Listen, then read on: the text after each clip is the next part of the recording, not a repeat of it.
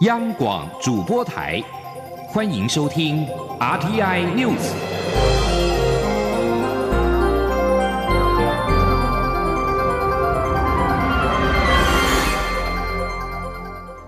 听众朋友您好，欢迎收听这节央广主播台提供给您的 RTI News，我是张顺祥。首先把新闻焦点关注到是亚洲田径锦标赛，郑兆春标枪得到了金牌。亚洲男子标枪纪录保持人郑兆村，二十二号在二零一九亚洲田径锦标赛男子标枪的决赛，掷出了本季最佳的八十六公尺七二，顺利抢下了金牌。这也是今年中华代表队拿下的首面金牌。二零一九亚洲田径锦标赛今年在卡达的杜哈举行，这也是今年世界田径锦标赛的比赛场地。由于郑兆春在标枪顺利的摘金，也让他直接取得今年世锦赛的参赛门票。郑兆春曾在二零一七年的台北世界大学运动会标出九十一公尺三六，让他一跃成为亚洲男子标枪之王，并且晋升为世界级的名将。没想到去年雅加达巨港亚运，郑兆春背负着夺金的期待，赛前因伤影响到备战的节奏，导致临场表现失常，仅缴出不及格的七十九公尺八一，排名第五。历经调整之后，郑兆春今年重新的出发，也找回过往的身手。这次亚锦赛出发前，他仍是教练团心目中摘金机会最浓的选手。决赛首值虽然射破八十七公尺大关，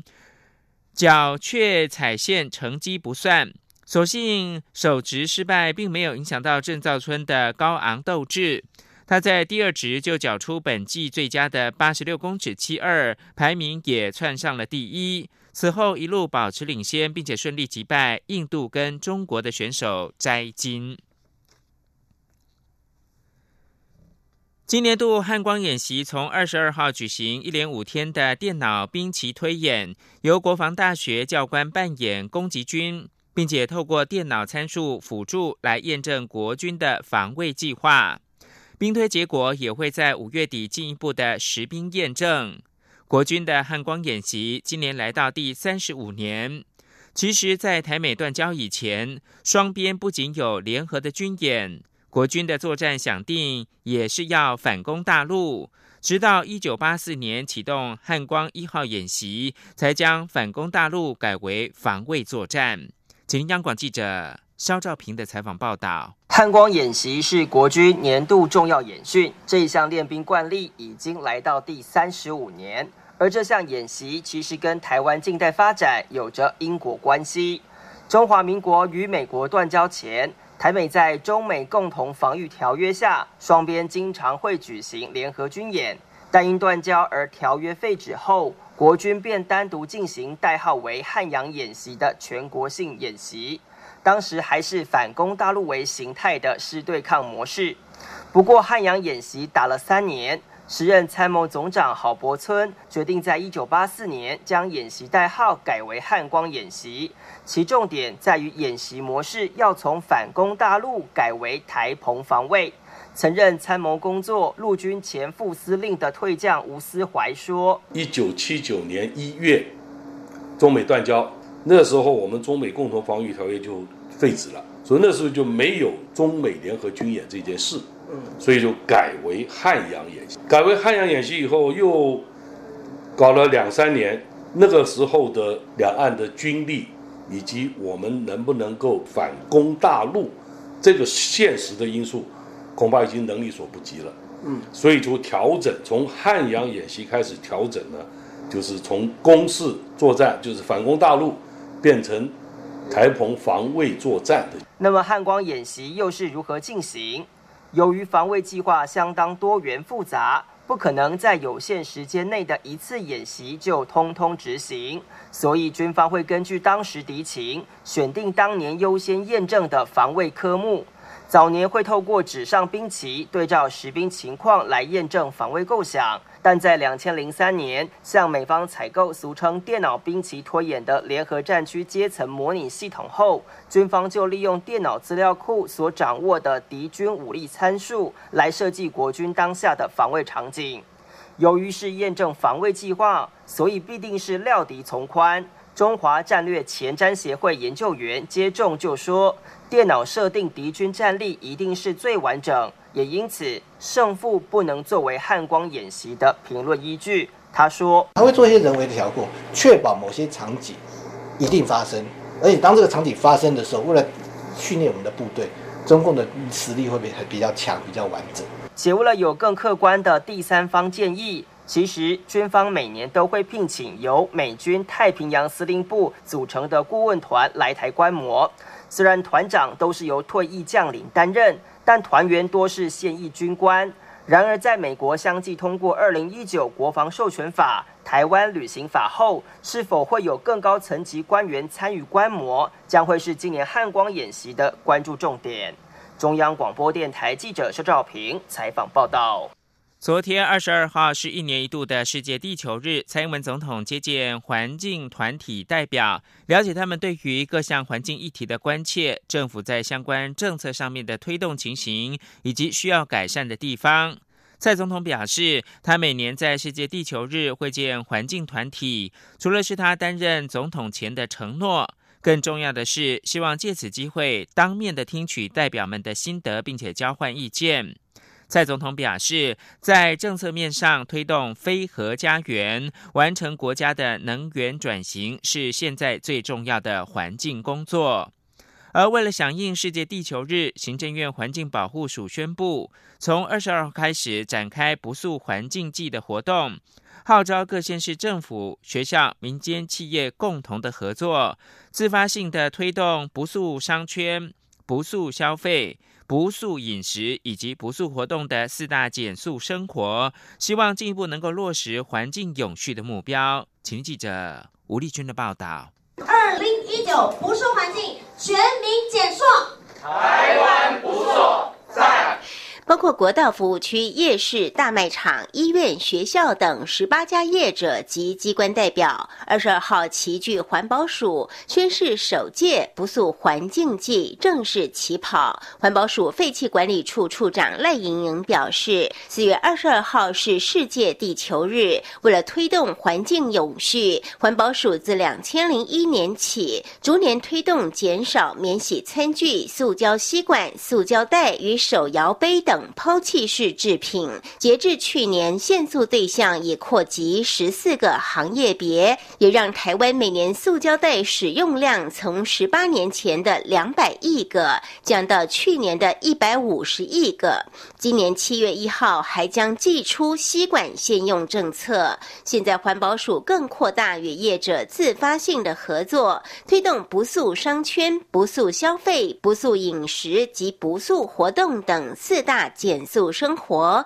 希望透过改用环保餐具、自备容器及商家提供的减速消费优惠，再创台湾限速减速的里程碑。赖莹莹说：“据联合国的统计，如果我们不开始减速呢，到二零五零年，海洋里面的塑胶可能比鱼还多。所以我们推出了限塑的里程碑，包括你在办园游会，或者是你在参加妈祖活动的时候，或者是说你到小琉球去玩的时候，你到夜市去吃饭。”的时候都能够去响应我们不错的生活。那我们的业者他们也提供一些优惠方式，鼓励大家来配合。同时，我们利用四月二到六月五号这一段时间，我们会统计出这些响应的业者他们不错的成果。此外，不速商圈还提供民众自备餐具洗涤区；不速消费则有实体通路业者设置环保袋自动租赁机服务及不速专区。网购业者也响应，减少网购包装。不素饮食则提供饮品容器假地租以地还的租赁，希望从生活中扩大实践环保的精神。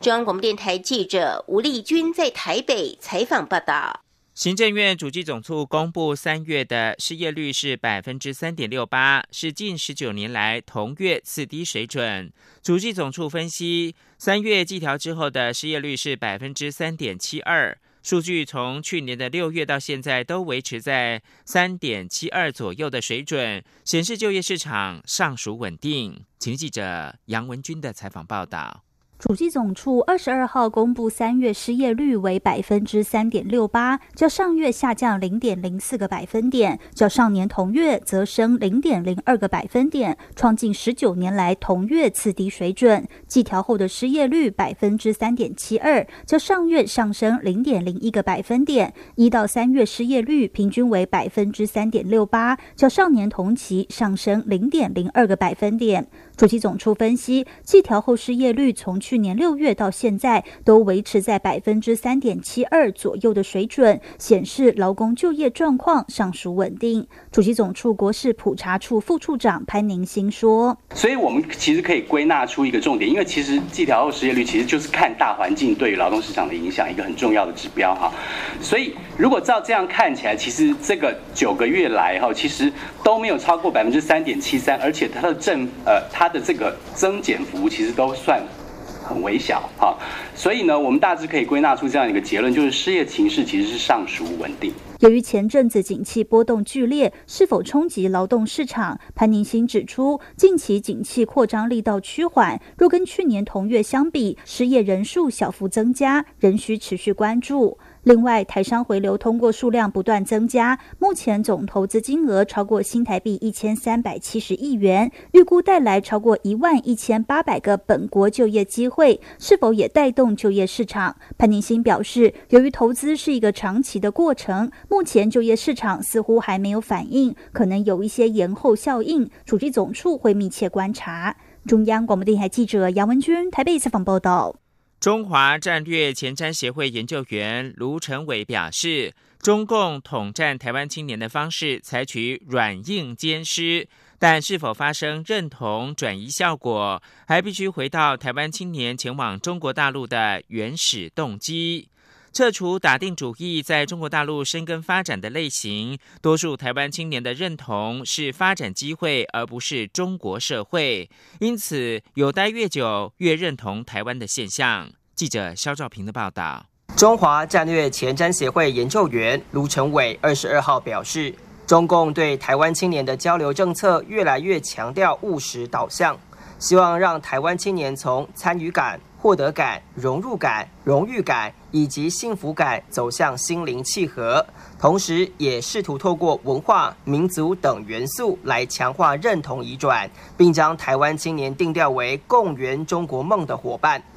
卢成伟也说，中共采取长时间的软硬兼施手段。企图影响台湾青年的国家认同。他说：“那柔性的话，譬如说在地化同等待遇啦，或者是他们告诉告诉台湾年轻人，到中国大陆是有专长专业可以发展的机会啦。另外提供奖学金、助学金。另外一方面，在硬性的策略发现，嗯，在荣誉称号或者是奖学金、助学金或者其他相关这个的申请资格上面。”都可以发现，它纳入了支持，就是你必须要支持一国两制，支持统一，或者是支持九二共识。但中共对台湾青年的统战策略是否发生认同移转效果？卢成伟表示，根据相关研究发现，台湾青年到中国大陆的动机才是影响认同是否发生移转的关键。他进一步解释。前往中国大陆的台湾青年大致可区分为打定主意在中国大陆生根发展、到中国大陆找机会，以及看上中国大陆的外资企业等三种类型。卢成伟指出，只有打定主意要在中国大陆发展的台湾青年，才比较容易发生认同移转的现象。他说：“他们越相处，越发现中国大陆好像其实在社会啦，还有一些文化，在一些价值观想法上面，跟台湾真的差异很大。那所以他们待的越久，越时间越长情况下，反而他会更加认同台湾。”卢成伟认为，在美中对抗下，中国大陆的外资工作机会未来可能会受到冲击，这恐怕对台湾青年连带造成影响。因为台湾青年认同的是中国大陆的机会，而非政治与社会制度。而卢成伟也向政府提出提醒。他指出，有很多在中国大陆工作的台湾青年想要回到台湾，但却因为苦无工作机会而无法回台。希望政府可以创造更多台青回流机会。中央广播电台记者肖兆平采访报道。国际新闻。斯里兰卡二十二号表示，在当地的饭店跟教堂遭到炸弹严重攻击之后，当局将行使紧急的权利。攻击事件被指为跟境外挂钩的好战分子发动，造成两百九十人丧生，近五百人受伤。总统办公室表示，紧急状态法将自当地时间的午夜开始生效，届时将授予军警庞大权力。无需法院的命令就可以拘押跟侦讯嫌犯。濒临印度洋的首都可伦坡，在二十一号复活节发生骇人攻击事件的隔天，陷入到一片紧张。警方表示，市内主要公车站发现八十七个引爆的装置，防爆人员在一座教堂附近试图拆解炸弹的时候，引发了爆炸。二十二号晚间八点开始实施宵禁，目前尚无任何一方宣称犯案。伊斯兰国内极端伊斯兰组织国家一神教团 （NTJ） 被点名是复活节一连串炸弹攻击的主谋前，他们最引人瞩目的事件就是涉嫌捣毁了佛像。常年跟激进的佛教领袖抗争之后，鲜为人知的伊斯兰激进组织 NTJ，若是真的攻击教堂跟大饭店，将是他们极大的转变。斯里兰卡政府发言人塞纳拉特尼表示，当局相信伊斯兰组织 NTJ 发动这一连串的攻击。这里是中央广播电台。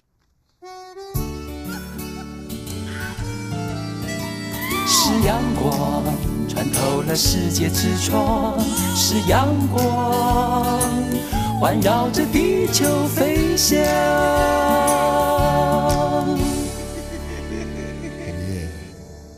现在是台湾时间六点四十六分，我是张顺祥，继续提供选举新闻。对于究竟是否参选二零二零总统大选，高雄市长韩国瑜在二十二号表示，他正在草拟声明，最快今天二十三号就会发表。他强烈感受到海内外同胞对他的关心跟支持，他觉得就尽量做，也会在声明当中表达自己对党内初选的态度。请记者刘品熙的报道。对于究竟是否参选二零二零总统党内初选，高雄市长韩国瑜日前表示，很快就会发表声明。韩国瑜二十二号受访时表示，针对二零二零总统大选，非常多人关心他，所以他觉得自己应该很负责任的发表一个声明，表达他的态度。最快明天，最晚这周一定会对外说明。他说：“尽快，尽快。呃，我我们当然是希望能够在明天呢，明天，但是。”现在因为内部的讨论呢，会有一些问题，但是我想这个礼拜一定会出来。韩国瑜指出，他目前正在草拟声明，声明主要涵盖几个面向：首先是要感谢海内外同胞对他的关切；其次是他对于党内初选的态度；第三是表达对中华民国未来的担忧与关心；第四则是有关高雄市未来的发展。媒体询问台湾面临如此困境，他是否会承担重责大任？韩国瑜说：“发表这个声明是很重大的事，他一定会在声明中向大家报告清楚，会字字推敲。至于声明会让韩粉满意还是失望，韩国瑜则说到时候声明就出来了。”对于近来民调领先群雄，支持度也胜过红海董事长郭台铭，韩国瑜表示，他非常感谢海内外与各界好朋友对他的关心。他日前出访美国、新加坡、马来西亚、中国大陆、香港与澳门，都可以强烈感受到大家对他的期待，他会尽量做。他说，即使海外的侨胞跟海外的台商，都很关切二零二零年整个中华民国的走向。所以这些有一些感情跟期待投射在韩国瑜身上，我可以强烈的感受到，也许反映在民意上，但是我觉得我们尽量做吧。哎此外，对于有韩粉扬言，如果韩国瑜不选总统，就要烧党政，韩国瑜也再次呼吁所有支持者能够冷静理性。他强调，政治实在不适合过度激烈，这对社会来说没有正面帮助。他拜托所有支持者与网友，能够以爱与包容面对政局，千万不要有过激的文字表述。央广记者刘聘熙的采访报道。对此，已经投入民进党内总统初选的行政院前院长赖清德表示，韩国瑜目前是国民党内最负众望的人选。若韩国瑜愿意投入大选，并且得到国民党支持，他希望能够跟韩国瑜进行一场君子之争。至于近来有民调指赖清德支持度下滑，优势不在，赖清德则说，民调供参考，他会持续的努力。经济部公布三月的外销订单金额是三百八十五点九亿美元，年减百分之九。今年首季接单年减百分之八点四，跟历年同期来相比的话，是二零一零年以来的最大减幅。经济部指出呢，美中贸易战一旦协商结果出炉，景气渴望慢慢的回升。加上进入到下半年的消费旺季，但是基期比较低，外销订单仍渴望自七月开始逐步的走高。请听记者谢嘉欣的报道：全球经济成长动能不足，终端需求疲弱，三月外销订单金额三百八十五点九亿美元，年减百分之九，连续五个月衰退，幅度仍在先前经济部预期之内。各主要货品外销接单与上年同期相比是全面衰退，除了资讯通信产品年减百分之零点一，光学器材年减百分之七点七外，其余主要接单货品衰退幅度都高达双位数，尤其基本金属与机械更分别衰退百分之二十点三及百分之二十二点五。前者主要受美国加征关税、欧盟防卫课税以及中国钢品需求减弱、基期较高等因。素影响，机械则是因美中贸易战下中方投资意愿保守、需求降低，加上基期较高所致。累计今年首季外销订单金额为一千零七十九点八亿美元，较上年同期减少百分之八点四，创下二零一零年以来历年同期的最大减幅。不过，经济部也强调，台积电未来展望优于预期，半导体库存有望在第二季后完成去化，还有五 G 等各种新兴应用持续发展，都有助于资讯通信电子业接单。且美洲贸易战协商进入尾声，一旦拍板消除不利因素，景气可望逐步回升，外销订单自七月起进入产业旺季，有机会重新加温。经济部统计处长林丽珍说：“那目前的话，需求比较疲弱，就是因为整个全球景气下滑了。但是这个部分其实可以说是因为一个短期的现象，因为也有受到美中贸易的影响嘛。那下半年如果这个原因消除的话，那整个全球的景气它会慢慢来恢复。”那需求就回来回来了，所以下半年包括电子产品啊、自动性产品跟传统货品，应该会整个都会好转。根据经济部预估，四月外销订单金额预估在三百五十五亿到三百六十五亿美元，由于上年同月接单为历年同月新高，因此预估四月接单将年减百分之六点七到百分之九点二。中央广播电台记者谢嘉欣采访报道。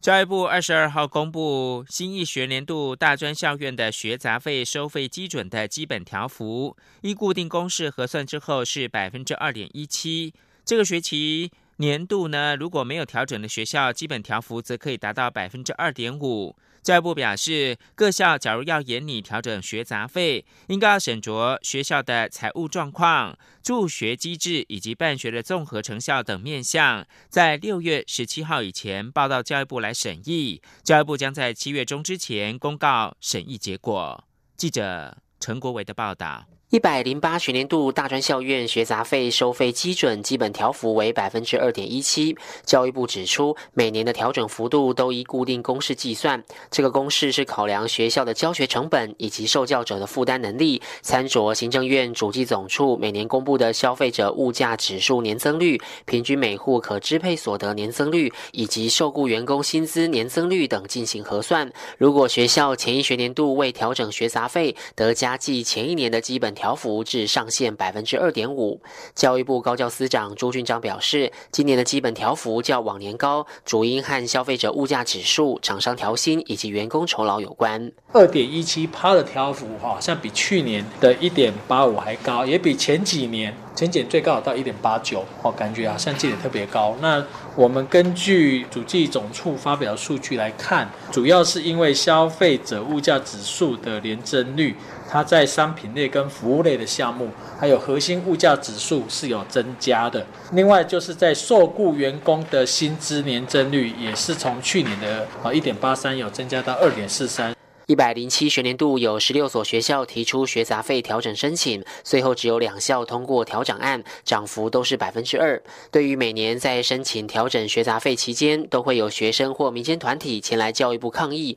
朱俊章强调，依据专科以上学校学杂费收取办法的规定，学校本来就可依法提出学杂费调整申请。不过，教育部在受理学校申请案之后，会先确认申请学校是否符合调整资格，再邀集相关机。机构、学者、专家、学生及家长代表组成学杂费审议小组进行审查。教育部表示，申请调整的学校都必须公告学杂费使用状况、调整理由以及研议过程的各项会议记录等事项，还有公开研议决策的过程以及和学生沟通的过程。教育部将在七月中旬前公告审议结果。中央广播电台记者陈国伟台北采访报道。国泰金控二十二号公布国民经济信心的调查最新结果，民众在经济信心跟消费意愿连续三个月稳步的上扬，而且由于调查期间台北股市大盘指数持续稳在一万零六百点以上，民众对股市乐观的情绪持续的改善，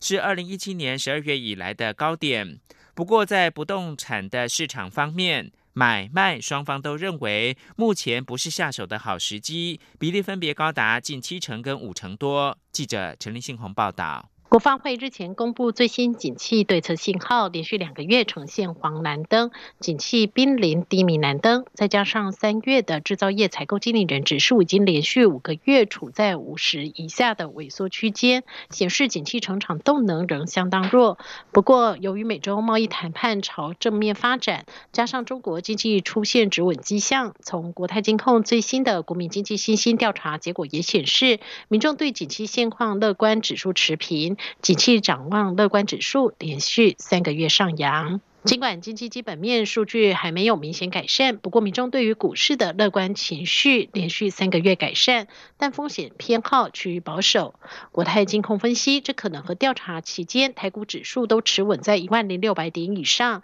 使得民众的股市乐观情绪持续改善，为二零一七年十二月以来的高点。不过台股从年初以来涨幅已经超过百分之十，民众风险偏好小幅下降，是今年以来首度出现转趋保守的讯。号。至于在不动产市场部分，买卖双方对于目前市场都仍不看好。买方有近七成的人认为目前不是买房的时机，卖方则有百分之五十七多认为目前非卖房的时机。至于在时事议题部分，询问民众是否支持央行在进行货币政策有关升息或降息的决策，有高达三成七的民众希望央行升息，希望维持不变的也有近四成，但也有百分之二十二的民众则是希望央行降。席这项调查是国泰金控针对旗下国泰人寿官方网站会员及国泰世华银行客户发出的电子邮件问卷，进行日期为四月一号到七号，并成功回收共一万四千四百七十一份有效填答问卷。